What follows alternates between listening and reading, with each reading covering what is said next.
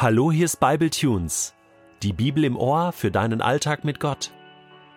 Der heutige Bible Tune steht in Epheser 1, die Verse 18 bis 23 und wird gelesen aus der neuen Genfer Übersetzung. Er öffne euch die Augen des Herzens, damit ihr erkennt, was für eine Hoffnung Gott euch gegeben hat, als er euch berief. Was für ein reiches und wunderbares Erbe er für die bereithält, die zu seinem heiligen Volk gehören und mit was für einer überwältigend großen Kraft er unter uns, den Glaubenden, am Werk ist. Es ist dieselbe gewaltige Stärke, mit der er am Werk war, als er Christus von den Toten auferweckte und ihm in der himmlischen Welt den Ehrenplatz an seiner rechten Seite gab. Damit steht Christus jetzt hoch über allen Mächten und Gewalten, hoch über allem, was Autorität besitzt und Einfluss ausübt. Er herrscht über alles, was Rang und Namen hat, nicht nur in dieser Welt, sondern auch in der zukünftigen. Ja, Gott hat ihm alles unter die Füße gelegt, und er hat ihn, den Herrscher über das ganze Universum, zum Haupt der Gemeinde gemacht. Sie ist sein Leib, und er lebt in ihr mit seiner ganzen Fülle. Er, der alles und alle mit seiner Gegenwart erfüllt. Es ist Mittagszeit. Es ist unglaublich heiß. Und beide haben Durst. Sie schöpft Wasser. Er sitzt einfach da und fragt sie, ob er auch Wasser haben dürfte. Es entwickelt sich ein Gespräch, ein Gespräch mit Folgen. Und er fragt sie, weißt du eigentlich, mit wem du hier sprichst? Wenn du wüsstest, wer hier sitzt und gerade mit dir redet, es würde dein Leben verändern. Und es ist kein anderer als Jesus selbst, der mit dieser Frau aus Samarien spricht. Und plötzlich gehen ihr die Augen auf. Plötzlich begreift sie, wer er ist, und begreift sie, wer sie ist. Und das ändert ihr ganzes Leben. Diese Geschichte kannst du nachlesen in Johannes 4. Paulus betet dass Gott uns die Augen öffnet, dass der Heilige Geist unsere Herzensaugen öffnet. Also das sind nicht die zwei Kugeln, die wir da im Gesicht haben, sondern das ist ein inneres Sehen, ein inneres Bewusstsein für das Reich Gottes, für die Gegenwart Gottes, für die Dinge, die Gott tut.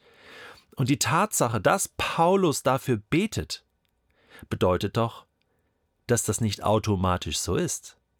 Dass wir für vieles im Reich Gottes einfach blind sind, manchmal auch total unaufmerksam, so als wenn Mose einfach an dem brennenden Dornbusch vorbeigelaufen wäre, total unaufmerksam, so ach, das ist was Alltägliches, nichts Besonderes, und er verpasst die Berufung seines Lebens, stell dir das mal vor.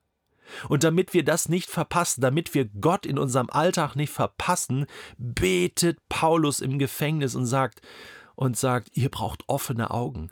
Es gibt so viel zu sehen, so viel Hoffnung, so viel Berufung, so viel Reichtum, und manchmal haben wir Mangel, weil wir die Dinge einfach nicht sehen. Was verpassen wir denn? Paulus sagt, eröffne euch die Augen, damit ihr erkennt, was für eine Hoffnung Gott euch gegeben hat, als er euch berief. Diese Hoffnung.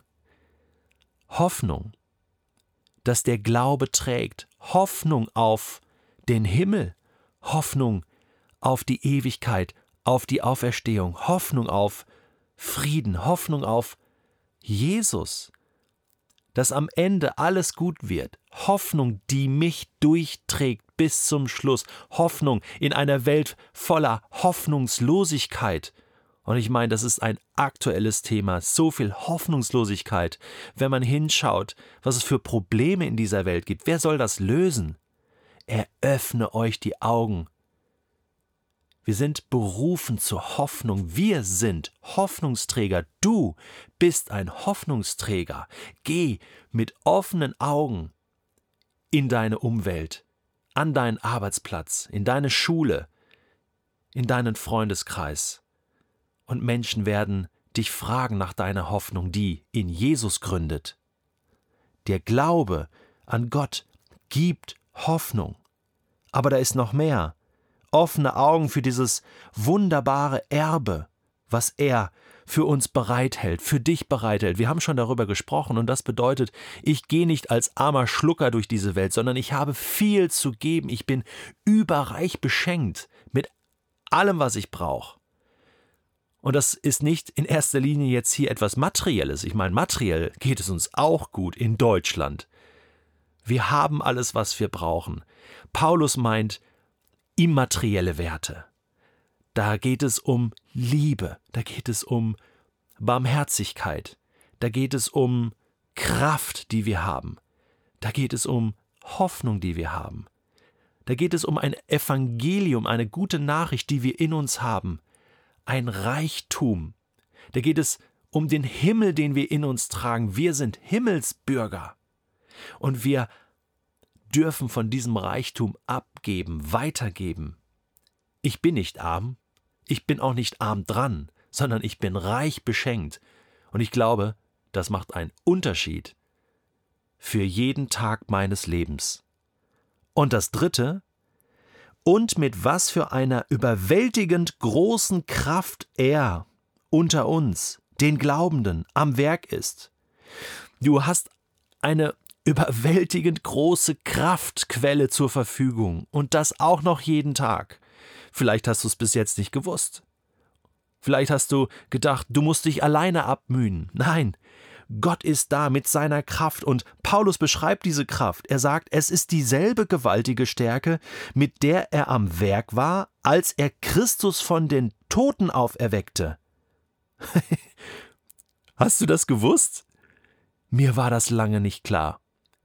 Dass Gott mit der Auferstehungskraft, und ich meine, das ist die Kraft, die Tote zum Leben erweckt, mit dieser Kraft will er in mir und durch mich wirken. Da muss ich gerade eine Pause machen. Ich meine, was bedeutet das? Es gibt nichts, was ich nicht schaffen kann. In Christus natürlich. Das ist, ist und bleibt die Bedingung. In Christus, durch Christus. Jesus sagt, ohne mich könnt ihr nichts tun. Seid ihr kraft- und saftlos, aber mit mir ist das alles möglich. Und als ob da noch so ein paar Fragezeichen sind und Paulus die sieht und, und hört vom Gefängnis aus, ruft er uns zu im letzten Abschnitt, ähm, was, was im Grunde genommen, was Realität ist im Universum. Christus steht hoch über allen Mächten und Gewalten. Dieser Jesus, mit dem wir unterwegs sind, ist die höchste Autorität. Er besitzt Einfluss, Macht, er herrscht über alles, über jeden Menschen, über jeden Regierungschef, alles, was Rang und Namen hat. Und nicht nur in dieser Welt, auch in der zukünftigen, von der wir noch gar nichts wissen, die noch so weit weg ist. Jesus hat alles im Griff. Alles liegt unter seinen Füßen. Er ist der Chef. Er sagt, wo es lang geht. Er ist all mächtig, das heißt, er kann alles machen. Alles machen. Und du und ich, wir sind mit ihm verbunden. Wir sind seine Freunde. Mehr noch, sagt Paulus, wir sind sein Leib, das heißt, wir sind der Körper von Jesus, das heißt, seine Füße, seine Hände in dieser Welt. Jesus möchte heute mit dir, durch dich, in dir hingehen zu den Menschen. Also, Augen auf und los geht's.